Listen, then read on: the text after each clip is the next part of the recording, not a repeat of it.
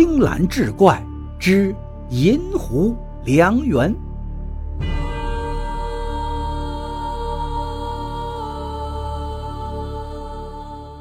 话说陈秀今年三十了，是个穷秀才，除了一肚子的酸腐学问，再无别的长处。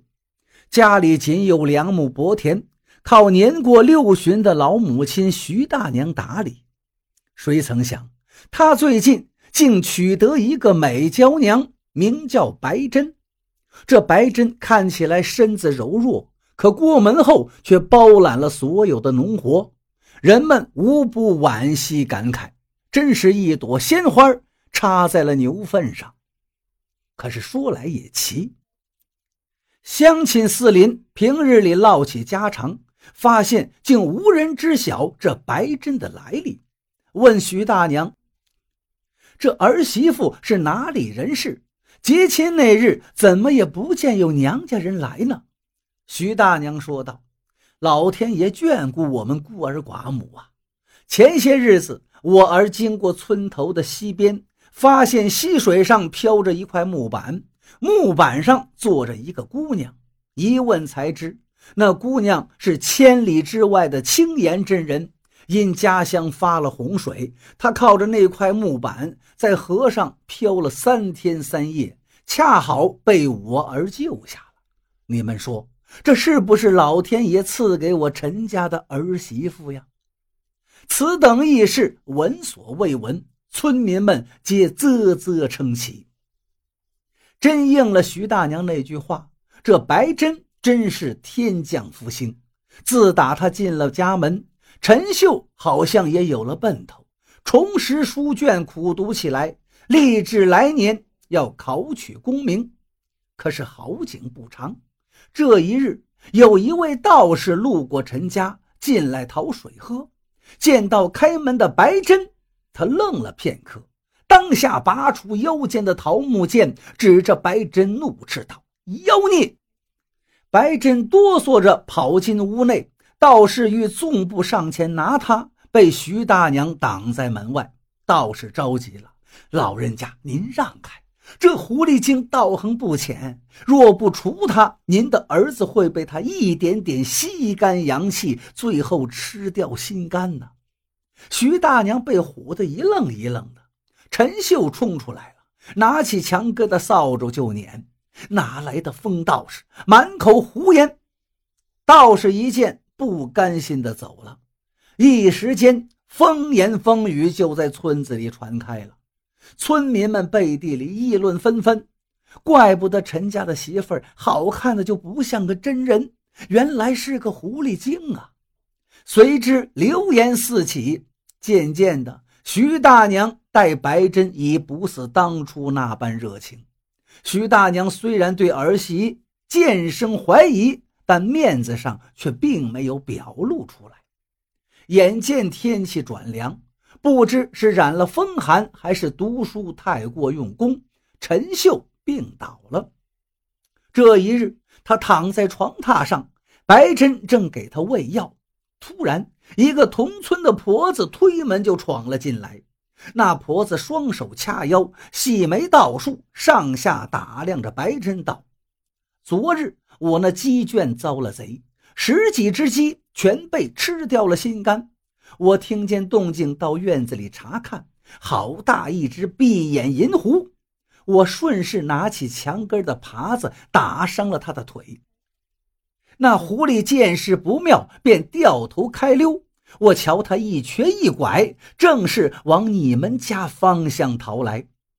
徐大娘听得心里打鼓。脸上却还板着面道：“什么狐狸呀？我们不曾见过。”婆子被打发走了，白珍好似什么事都没发生一样，仍然是低着头，一口一口的给陈秀喂药。趁白珍去院子里打水洗碗，徐大娘坐在儿子的床边，同他耳语了一番：“娘，您不要多想。”陈秀却是满脸的不信，徐大娘按住儿子的手，再三叮嘱：“你就听为娘的，晚上好好看个仔细。”到了夜里，听着身旁人均匀的呼吸声，陈秀记着白天娘对自己说的话，终究敌不过心中的猜忌。他撑起半个身子，轻轻地掀开被子的一角，借着微弱的烛光，陈秀看到白珍的右腿缠着纱布，还渗着丝丝的血迹。陈秀吓得面无人色，直挺挺躺回床上，睁着眼一夜无眠。白珍平日里要干农活，还要侍候病榻上的陈秀，忙的是脚不沾地。可奇异的是，他丝毫不见劳累憔悴，反而愈加的容光焕发。儿子久病不愈，加上村子里的流言蜚语，徐大娘彻底露出了恶脸来。原以为这老天爷赐给我们家的好姻缘，没料到竟是个丧门星。听到这话，白珍眼圈红了，她解释道。不是啊，娘啊，您听我说。徐大娘推搡他一把，道：“自从娶了你，我儿子一天都没断过苦药啊，还说不是你刻的吗？”陈秀裹着棉被，一声不吭地呆坐在床边。他知道白珍是狐妖之后，打心里怕她，不敢和她亲近。白珍忍着婆婆的推搡，双手护着药碗，不让碗内的药汁倾洒出来。见他这么护着药碗，徐大娘质问道：“你这么在意这碗药做什么？”继而警醒了：“你莫不是在这药里下了毒？”陈秀惊出了一身冷汗，自己久病不愈，定是这女子在药里下了手脚。自己真是瞎了眼了！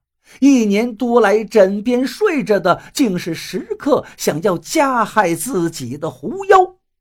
想到这里，陈秀已几近崩溃。徐大娘要去夺白珍手中的药丸，白珍身子一转，徐大娘扑了个空，跌倒在地上。这场景挑断了陈秀最后一根弦，他暴喝一声，豁然从床上跳起，抓起针线盒子里的剪刀，直直地刺向白珍的心窝。白珍没有丝毫的防备，那尖刃就没入了胸口，正中心房。白珍忍着剧痛，看了看冷漠的婆婆，又瞧了瞧狰狞的丈夫。